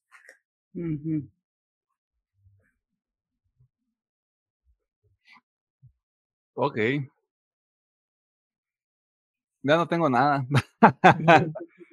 No, honestamente no. Es que yo sigo, yo sigo trayéndome a este, o sea, estoy tratando de, no de autoconvencerme, sino de quedarme en esta línea de, la serie está bien a secas. Las fallas que tiene ya, ya se expusieron o ya se pusieron sobre la mesa, o sea, realmente no creo que haya como una falla más allá de algunos efectos que no se ven tan chidos, pero son muy contados y son muy específicos. Y me pongo así, como dice Pedro, si me pongo muy mamón. Eh, así que realmente creo que las principales preocupaciones o áreas de oportunidad que tiene la serie ya se mencionaron. Así que, ¿qué si les gusta? ¿Qué si les gusta la sota para que la gente no se enoje y se les prenda el culo? A mí me gustan las actuaciones, obviamente los principales de tanto Rosario Dawson, como la chica esta que hace a Sabine. Digo, yo no les voy a mentir. La primera vez que vi, ¿cómo se llama mi comadre? Ay, se cerró esta madre. Bueno, el personaje de Mary Elizabeth Winstead. Ah, fue de, te conozco. Algo me sonaba y dije, no sé, güey, no sé qué pedo. Ya después de que vi los escritos, ah, pues por eso. Digo, sale muy poquito, digo, entiendo que pues es más social la siguiente parte, igual lo del consejo. Me gustó ver caritas nuevas ahí de, ah, mira, a ti sí te conozco, a los demás no, a ti sí. eh, estuvo chido, este, ¿qué más? Digo, a mí, como digo, sí me gustó mucho la introducción de estos dos Jedi slash Sith. Digo, me quedan de ver, que pues, no sé nada de ellos. este, espero que en la serie, digo en la serie, en la película o en una segunda temporada, lo que sea, me den más contexto y diga, ah, sí, están bien chidos. O me arrepiento y diga, no, pues no valieron verga. Este, eh, pero me gusta, me gusta por este de que ah, es que estoy buscando algo que va más allá. No sé qué sea, pero me gusta ese de, ok, yo tengo acá mi propio pedo, que me tengo que, el típico, no tengo que hacer un pacto con el diablo para conseguir lo que quiero. Ah, ok, vale, te lo entiendo ¿Por qué? O es, no sé, pero es ese pedo. Y sí me gustaría ver un poquito más eh, esa relación que tiene con la, con la chica, de dónde salió, cómo la conoció, este, pero está raro porque sí dije, sí lo vi muy parecido a la relación que tenía con Azoka, como, ah, pues, you do you, baby, haz lo que se te dé la gana, yo nomás te doy acá una que otra lección y you do you. Este, pues los vi como muy para se me hizo interesante. Este, ¿qué más? Pues digo, ya metiendo aquí los, los este, cameos, me gustó mucho ese episodio, digo, al principio sí me sacó donde de que, ¿por qué no se murió? ¿Dónde verga estamos? Pues, ok, some random shit happen y estamos en la dimensión muerte, vale. Este, me gustó porque fue, fue, hay un poquito de contexto que justamente lo que hubiera querido para toda la serie, de que, ah, ok, es esta guerra, si no me equivoco es la guerra de los clones, o a lo mejor corríjanme si estoy mal, de que, aquí fue donde, pues, básicamente esta morra recibió todo su entrenamiento, y donde este güey como que se empezó a chisquear bien duro, güey. Y me gustó mucho, de hecho ahí, en cuanto a cámara, yo creo que ese episodio acá me gustó, porque obviamente ese plano más, que es que más gente mojó, donde va caminando este Anakin y se ve la sombra sino de Darby, ay, güey, se ve bien verga. Este, y pues obviamente ese enfrentamiento como para ver si Ahsoka está lista, me gustó mucho. ese episodio creo que es mi favorito fuera de que pues, ya tiene mucho fanservice, a mí me gustó mucho por justamente lo que me da, me da contexto, me da un poquito más de historia sobre los personajes y quiero suponer que hay algo que están tramando para usar al fantasma de Anakin, no lo sé, pero supongo, ¿no? Porque lo están sacando mucho. Ahorita yo te platico de eso, es lo que pienso que puede ser muy arriesgado. Ok que puedan usarlo. Pero, pero está bonito que, que, otra vez traigan a Hayden Christensen. Porque, pues en su momento sí le fue mal, güey. O sea, sí lo trataron con la punta de la bota, güey. Y eh ahorita, pues la gente sí lo quiere, o sea, sí lo aprecia porque, pues ya está ahí, güey. O sea, ya, ahí, ya ahí se va a seguir en las películas y va a seguir en, los medios, güey. Mira, yo, yo no soy más gran fan. La segunda trilogía pues sí me gustó, o sea, quitando sus cositas que están bien pendejas, a mí sí me gustó la segunda trilogía. Pues digo, esto lo dice bien ignorante, pero a mí sí me gustó. Este, y por partes que este güey, o sea, estamos viendo el viaje de Anakin Skywalker a convertirse en uno de los villanos más reconocibles que haya pinche fuera. Sí, güey. Este, y está chido, a mí sí me gustó, pues digo, me gustó esa madre porque incluso vemos un poquito más de ese, pues cómo era realmente, ¿no? Porque creo que lo que vimos fue o el villano o esta transición al villano. Y aquí fue como, tengo las dos. Y no sé si, no sé, son teorías pendejas mías que a lo mejor no tienen ni sentido porque ya no conozco nada. es como de, tengo entendido que en las películas se maneja mucho lo de que él era el, ay, ¿cómo se llama? El elegido de la fuerza. El elegido, porque incluso este Obi-Wan se lo dicen, You're the chosen este, pues quiero pensar que por algo este güey es un fantasma especial y por eso está ayudando a Soka, no sé. Aquí sí, yo soy tirándome chaqueta. Sí, o sea, puede, haber como muchos motivos o muchas este, explicaciones que te pueden aventar para que esté ahí. Pero me gusta porque le da más profundidad a Anakin de que, ok, sí, se volvió un ser malévolo, pero pues no es tan malo, o sea, él, ronda en lo gris, que como hemos dicho muchos, este, por ejemplo, productos como este, ay, se me fue, los animados de, Star Wars. Este, eh, Visions.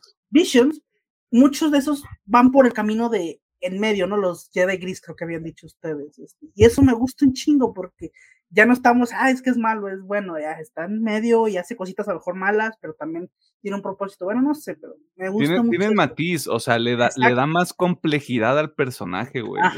Y por eso me gustó, porque digo, ok, sí, el vato como que acepta que fue malo, pero está ayudando a Soka a algo que tiene que hacer, no sé qué sea, pero algo. Eso me gustó mucho. Yo digo, la neta, creo que es el 6, si no me equivoco. Es el 5. El 5 fue mi episodio favorito, está bien chido. Y pues espero que sí aprovechen bien a Hayden Christensen y le den ahí su, su redención o lo que sea que vaya a hacer. No lo sé. con que lo traten bien, porque la neta sí estuvo bien culero que dejó de actuar tantos años de su vida porque no aguantó tanta pinche basura que recibió. Y ahorita, digo, pinches hipócritas está bien, digo, porque también sale. Porque, no, la neta, a mí sí me molesta porque. el fan, de Star Wars es caca, güey. El fan de Star Wars es caquita a veces. Porque te, te digo, eh, cuando hemos platicado de la Celebration, que lo invitan, el güey sale hasta llorando, que les agradece mucho, pero así yo de, güey, qué mierda son, para que qué bonito que ya sienta así que lo, que lo chulean y lo quiere mucho, pero en su momento es de, güey, si está llorando es porque en su momento fueron muy mierdas con él. Fue, fue la misma comunidad la que lo hizo caca, güey. Ajá. Ah, cabrón. Este, no, pues mira, no, la de Christensen. Yo digo, yo sí, a mí sí me gustó la, la segunda trilogía. Este, está chido, Super Smash bueno, este, ya digo, para dejar aquí hablar a los que realmente saben y no estén escuchando pendejos que no, tienen ni idea de lo que No, es que ese güey no sabe nada, güey. Este, la neta, la serie tiene sus cositas. Yo tengo mis problemas con la serie muy marcados, pero como dice Milenio, no está al nivel de Obi-Wan, no está al nivel de Boba Fett, tiene sus cositas interesantes. Y como Pedro, estoy viendo aquí con Pedro, los que sí saben la disfrutaron un chingo, así que dense. Ahora sí, Pedro, ¿qué te gusta? Ok. No sé que tiene a veces especial Finoli, pero también es muy buenísimo con la cámara, con ciertas escenas. Por ejemplo, a mí me encantó muchísimas escenas donde están en este planeta donde ponen las coordenadas del mapa. Como que se me hacía muy impresionante el lugar. Y también con el tema del episodio 5 Ay, es que también digo, porque soy ese fan que están en el mundo entre mundos, o sea, ahí es donde, donde está Ahsoka. Y pues los escenarios sí se ven muy impresionantes y creo que también la música de Ahsoka está muy padre. Sí mm, es muy de Star Wars, pero no es algo que ya habíamos escuchado antes dentro de, de su música. Y personalmente sí me gusta un poquito hablando de los personajes, lo que es Ahsoka como tal, y la participación de Hayden, que sí veo que va a estar metido un poquito más de lleno, por lo menos en la segunda temporada, y yo pienso que lo que sería la, la película donde va a ser el crossover de todas, pues sí, las series de Star Wars, me gustan muchísimo, y también el no hay mucho contexto de lo todavía de, la serie, yo lo entiendo, de Tron, pero creo que por lo menos cuando presentan al almirante, el señor Lars Mikkelsen, creo que sí lo hacen de forma impresionante, sí crees que es una amenaza, aunque no tienes nada de contexto con él, es el villano villano. Pues soy malo porque me gusta la maldad y y escucho puro Y también me, gusta mucho el personaje de Ray Stevenson, que descansa en poder. Quiero ver cómo van a manejar eso. Porque el actor falleció unos meses antes de que la serie empezara a salir al aire. Espero que lo puedan manejar bien pero me gustó mucho su participación porque sí lo veo un personaje que ha visto demasiada mierda. Me gusta ese resumen de que voy a buscar este poder porque yo ya no puedo. Ya estoy sumergido en la oscuridad, pues voy a usar la misma oscuridad para también enfrentarla. Lo veo en ese aspecto del personaje. Y también que quiero pensar que Chinhati también va a tener algo importante. Y lo que quería platicar es que a Anakin ya lo están poniendo como este integris entre luz y oscuridad. Y se supone que Ahsoka, como es su estudiante, es la parte más pura, digamos, la luz. Y se supone que el tercero debería ser, va, tiene que llegar un tercero en discordia que sería la, la oscuridad pero están poniendo de que es que en Clone Wars, pues, en un arco muy chiquito, presentaron a tres personajes que literal eran los dioses. Luz, oscuridad y equilibrio. Son las estatuas que se ven al final del último episodio. Y ese es el contexto que Anakin, como es el elegido a la fuerza, ya tomó el, ¿cómo se llama? El padre, es el equilibrio.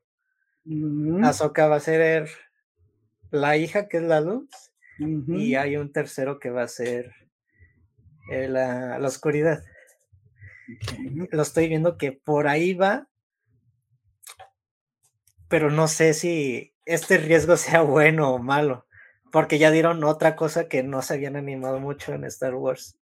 Existe otra galaxia, aparte de la nuestra y no sé si quieren rescatar esta narrativa, de hecho es de Legends, que en un momento descubren que la otra galaxia tiene unos seres peligrosos que en, dado, en un momento dado van a invadir pues, la galaxia y van a querer dominarla. No sé si también quieran agarrar ese camino porque a lo que estoy entendiendo los dioses existen en todas las las galaxias, porque si existen las estatuas, quiere decir que están presentes en todos lados. Es eso el tema que me interesa, pero no sé si sea ahorita bueno o riesgoso para Star Wars. Primero cierra el arco que estás armando y supongo que Bailan va a ir por el poder del, del hijo, la oscuridad, supongo. Y seguramente ahí va a estar Anakin como ya es el ente que vive entre la luz y la oscuridad, pues esperando que otra vez sean tres los que rijan el equilibrio, digamos.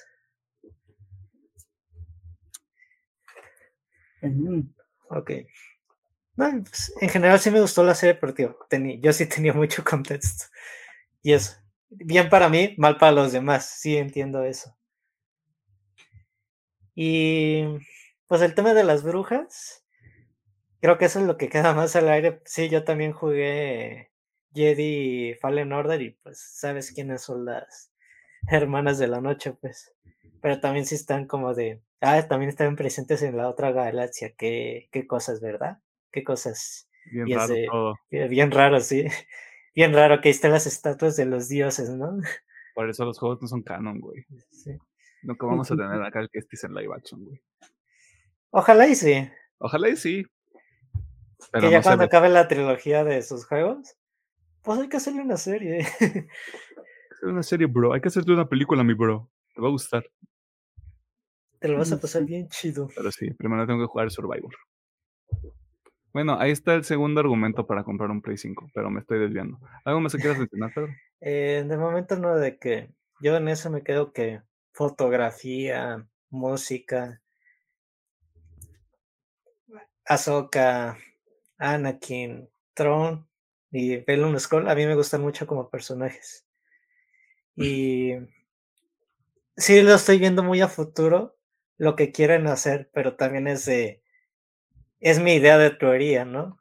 Capaz de que ni agarran nada de eso, porque ya dejaste a dos personajes varados en otra galaxia que tal vez ni puedan regresar. Obviamente sí van a regresar porque van a ir a tirar para y que la madre y bla, bla, bla, pero ahorita está así como que muy, muy cerrado ese círculo de la otra en, en el primer episodio de la segunda temporada lo van a solucionar, güey. ¿Por qué? Por el poder de la magia Pokémon. Sí. Otra pues ya va a pasar, ya no sé. Yes. Ni mal.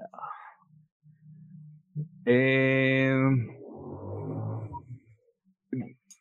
está bien la serie y lo primero que tengo para defenderlo es, a mí me gusta el ritmo porque siento que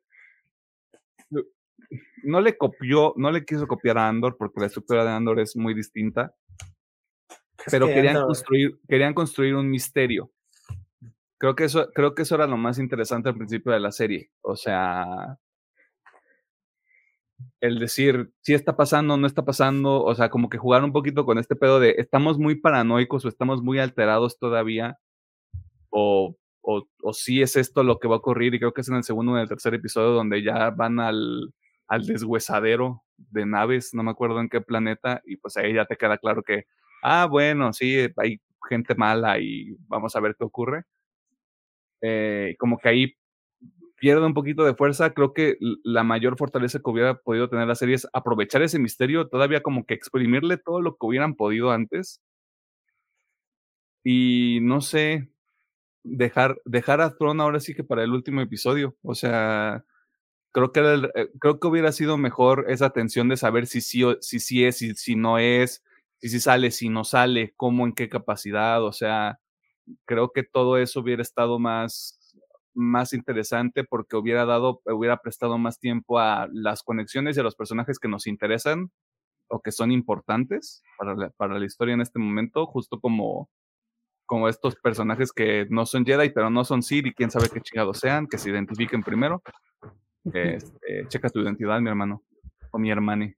Este, lo de Ahsoka con, con este, con Sabine.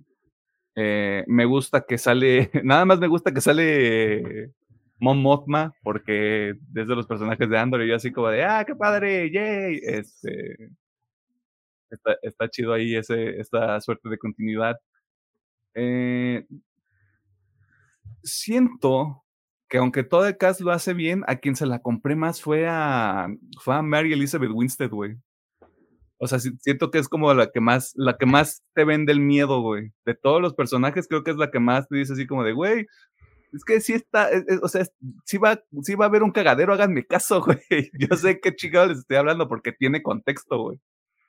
Y todos los demás así como de, nah, pues está bien, vemos, lo vemos el lunes sin falta. Este, como que. Es en la siguiente junta. Ajá, lo vemos en la siguiente junta, lo vemos el 2024, hija.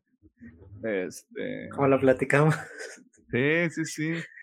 Ah, siento, siento que para el poco tiempo que tiene y para las pocas interacciones que tiene ahí con los otros personajes, siento que lo hace bastante bien.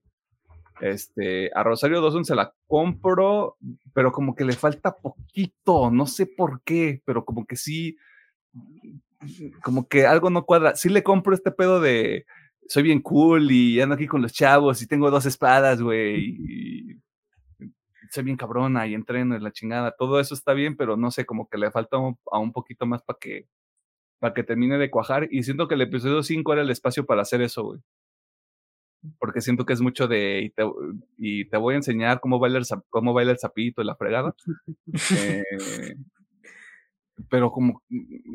No sé. O sea, el, episodio 5, sí estoy de acuerdo, creo que es el mejor de la primera temporada. Porque haz, este jueguito de. Y va a salir Hayden Christensen y vamos a tener estos flashbacks y va a pasar esto. Y se pone como muy místico, muy muy este, mágico musical, güey, que creo que también eso, eso le ayuda bastante para, porque rompe el ritmo también. O sea, de, de, todo lo que es la serie, como todo este pedo como de la escala galáctica, es aquí como muy personal, muy de un personaje, muy dirigido por un personaje, y eso creo que es lo que lo saca del resto.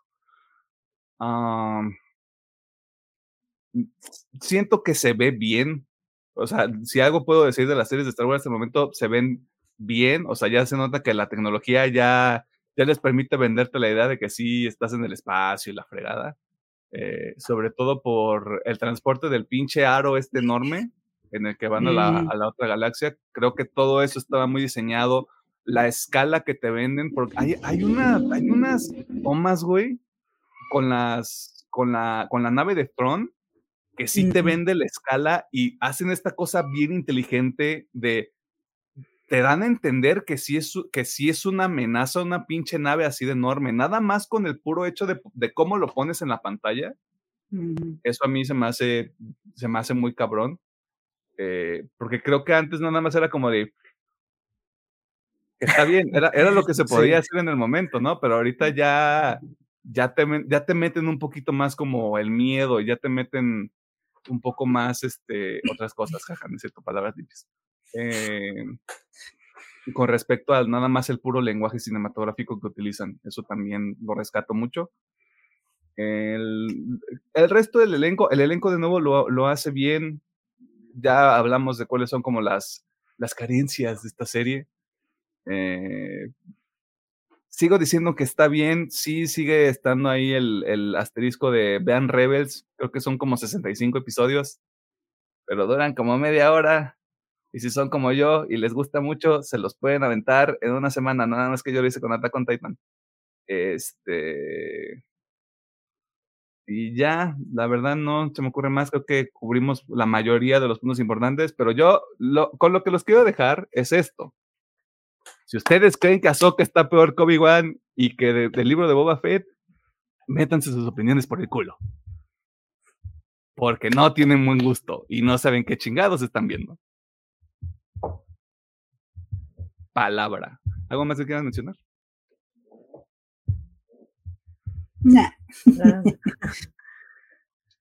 ¿Ya? ¿Ese va a ser tu, tu modus operandi? Sí. Ah, por, lo menos dijo, sí.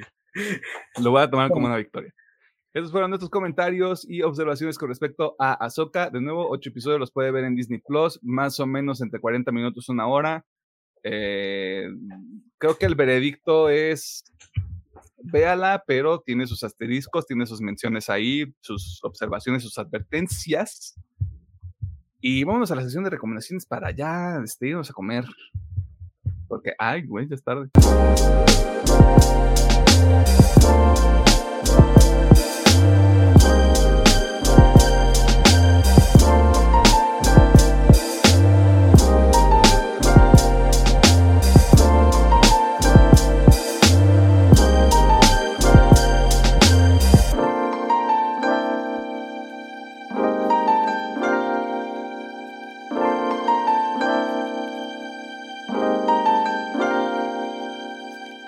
Encontramos en una sesión de recomendaciones de este programa mágico musical, donde nosotros hacemos dos cosas. La primera, le medio recomendamos que vea a Soca. Eh, si usted quiere saber por qué, ahí está la sección del tema de la semana que usted puede escuchar antes de que si usted se saltó todo el tema de la semana para llegar hasta acá, primero ve el tema de la semana y ya luego entiende por qué medio le recomendamos a Soca. También le recomendamos otras cosas que puede consumir entre cada uno de esos episodios que sale todos los miércoles a las 7 de la noche, horario del centro de México. Si usted nos escucha en otras latitudes, manda una evidencia y le mandamos el dinero para que se compre una coca de 2 litros. O el refresco de su preferencia. O una caguama, no sé, ya, este, luego no sé de qué edad nos escucha la gente. Así que Espero no sé que no esté devaluada la moneda para que una coca cueste 80 pesos. Pues ahorita está en el superpeso, güey. Tú ten fe. Bueno, el superpeso con relación al dólar. Creo que con relación al euro estamos igual que antes. Mm, sí, estamos igual. Así que échale ganas. El superpeso. Trabajando como siempre. Mi peso, mi México. Este, ¿Tenemos algo que recomendar? Ok, después de varias semanas que no, ahora sí, agárrense. Uy, varias semanas, una. No, pero dos. Dos, tres semanas que no dices que no, pues no. pues, que lo regañaste de decir. Sí. No, no pues que nomás me dijo ño. Todo el perro episodio, güey. El episodio, güey, pinche morro. Ya, a ver, ¿qué vas a recomendar? Bueno, este, lo primero va a ser este cover que sacó la chica Harper, que ya creo que Pedro recomendó hace algunos episodios atrás. Pues bueno, sacó un cover de Chelsea Smile. Si no sé cuál Chelsea Smile es la rolita de Bring Me the Horizon, de sus épocas de pues Greencore, Deathcore, no sé qué, se consideraba en ese entonces, pero bueno. De esas épocas sacó el cover Chelsea Smile, está bastante buena, el chile le quedó chingona el cover. Y es como de. Dale, Fer. Eh, contexto, sacó el cover en el aniversario del álbum, creo que 14 años, ¿no? 15. 15? 15, ¿no? Ah, salió en el 2008, para que se sientan viejos, hijos de la chingada. Sí, hacen chingada. Pero, pero la neta le quedó chido el cover. Digo, esta morra tiene una voz que hay algunos cantantes de hombres desearían, pero ahí está chido. Y pues como dice, fue un bonito ahí homenaje al, al aniversario de, de, ese álbum. So, está chido. Para los que dicen, ah, es que ya Me ya no sé cosas chidas, ahí está su cover, no te mamando. Escuchen Suicide Season. Suicide Season es un discazo, güey. Es un discote, güey. Estoy escuchando ahorita, de hecho. Bien. Y bueno, siguiente es la película que dije que vi, No One Will Save You. Esta película, les voy a ser sincera, esta película solamente la vi porque mi gordito hermoso Guillermo Toro la recomendó en Twitter. Hizo unos hilos enormes que no leí. no lo leí. Enorme, como su corazón, claro que sí. La neta lo leí porque sí era mucho texto. Este, pero yo más vi que dijo, la película está chida, véanla. Y pues yo la fui la vi. Este, está en Star Plus. Es básicamente una película sobre una invasión alienígena. Pero tiene su jiribilla porque no hay sonido. O sea, es como una combinación de de esta pinche película. Ay, se me fue el pedo. No. A Quiet Place. A Quiet Place, gracias. Este, es una versión a, a Quiet Place con no. Entonces está rara, pero está buena. O sea, tiene sus cositas, su final está bien bizarro. Al chile ya no entendí el final. Pero está chida. O sea, si les gusta un buen misterio o tienen ganas de ver algo muy parecido como Nope y sin diálogo, vean este No Will Save. O sea, está chida, tío. El final está raro. No les, les voy a decir, ah, la van a entender bien chingón. Está bien pinche creepy ese final. Pero está, está padre, está pasable. Y parte dura un poquito, dura una hora 20, una hora 30 minutos. Y bueno, el, mi última recomendación es lo que está jugando los últimos 3, 4 semanas, que es Lies of P, el Miénteme Pinacho. Ya el Chile iba sin expectativas y me encontré con un muy buen juego. Este, voy a hacer, voy a, voy a hacer el comentario de que a mí el final se me hizo muy largo, pero la neta sí es porque yo ya me urgí a acabar. O sea, yo estaba de, ya, güey, ya, hay que acabar este pedo, ya, tengo un chingo de juegos ahí pendientes, ya. Entonces, por, e, siento que por eso se me hizo muy largo el final. Pero bueno, a mí me gustó mucho. tiene esta combinación que a mí me gustó mucho entre Bloodborne, Sekiro y un poquito de Elden Ring y los Souls, como combina las mecánicas de los juegos y lo hace bastante bien detesté su pinche mecánica de que se te rompa el arma.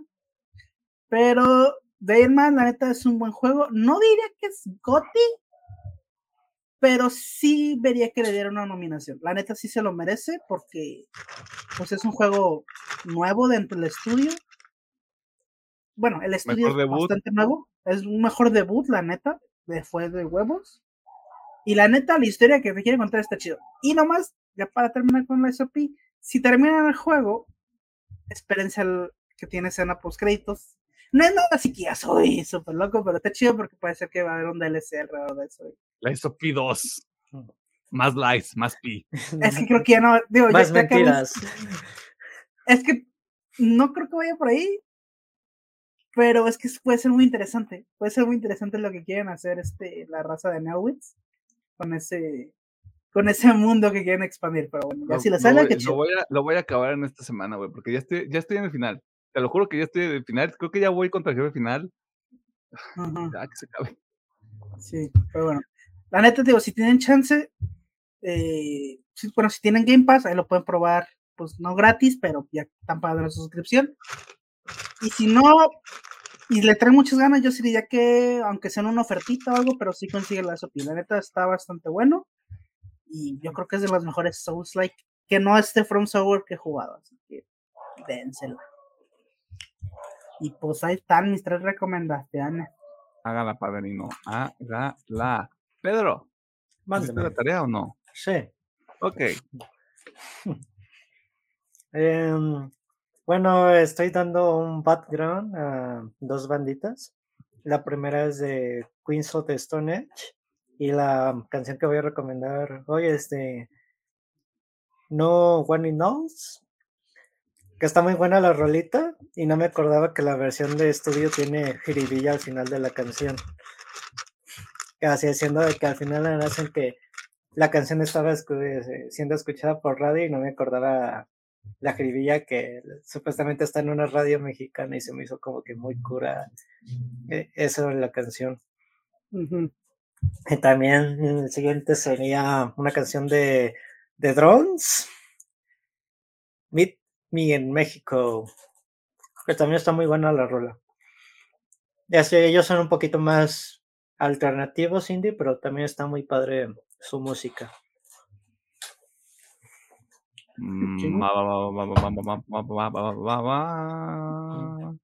Y Yo no tengo nada, chavos.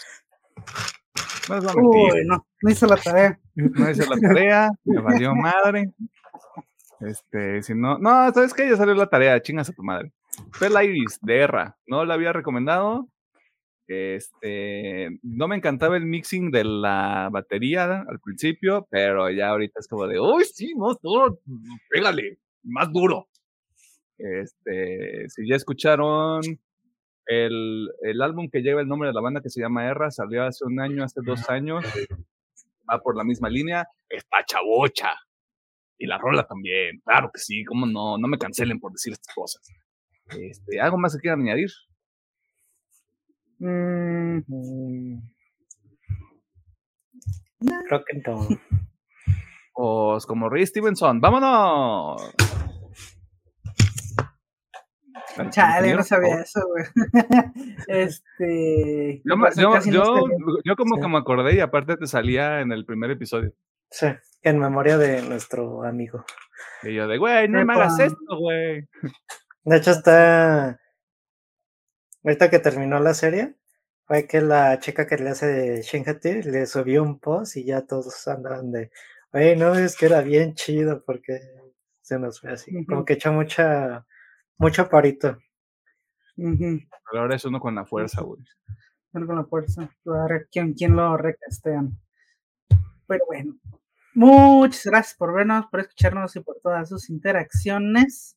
Síganos en todas nuestras redes que son un chingo y en todas las plataformas de audio. Ah, bueno, si yo hago la tarea, este tampoco, güey. Gracias por nada, güey. Son un chingo, güey. O sea, están las típicas. Son tres, güey. ¿Cuáles tres, güey? O sea, YouTube. Facebook, eh, TikTok e Instagram. Instagram y Threads son la misma mamada, güey.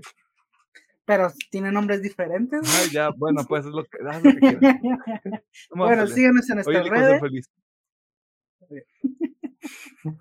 Este, bueno, síganos en nuestras redes. Que tengan una bonita semana. Ya se estudia, si trabaja o si no hace nada. Eh, se supone que la siguiente semana, bueno, cuando sale el podcast, quedan no, quedan chingo todavía para quincena, a decir poquito. No, ¿Tres días? deberían de pagar el viernes. ¿Sí? Deberían, pero ya desde la tres que la mufé y pagaron hasta el Ah, ya te vieron la cara, güey. Mejor me caí el No, sí, tú hermana, tú manifiesta, te van a pagar el viernes. Ojalá. Pero bueno, vamos a estar en las vísperas de quincena, así que. Porta tus cuarzos, güey. Vamos a manifestar. Palabras limpias. Este, bueno, estar en la víspera de la quincena, cómprese algo bonito. Este, póngase un pedo, ¿no? Hablando de comprarse cosas bonitas, está bien chido el jersey de Bayern Munich de visitante, güey. También puede comprarse un jersey. Representa. Este, bueno, nosotros nos vamos y regresamos la siguiente semana con no algo nuevo, pero ahí está. Y usted dirá, ¿cuándo empieza el mes Spooky? Ya empezó el mes Spooky. Nada más que después. Después, sí. ya, ya, empezamos el spooky con Descalvania, no sé qué le. Y sí está, sí está medio spooky porque Azoka tiene brujas, güey. Bueno, sí. Tiene, tiene zombies, güey. ¿Qué más cosas quieren que eso? Ah, bueno, buen punto. Estamos cumpliendo con la categoría, mis hermanos y hermanas. En la siguiente no, pero pues, ay, en una semana. Con que haya un episodio donde se disfrazan, güey, ya lo armamos. Bueno. Vamos a pues ver. vengo de muerto.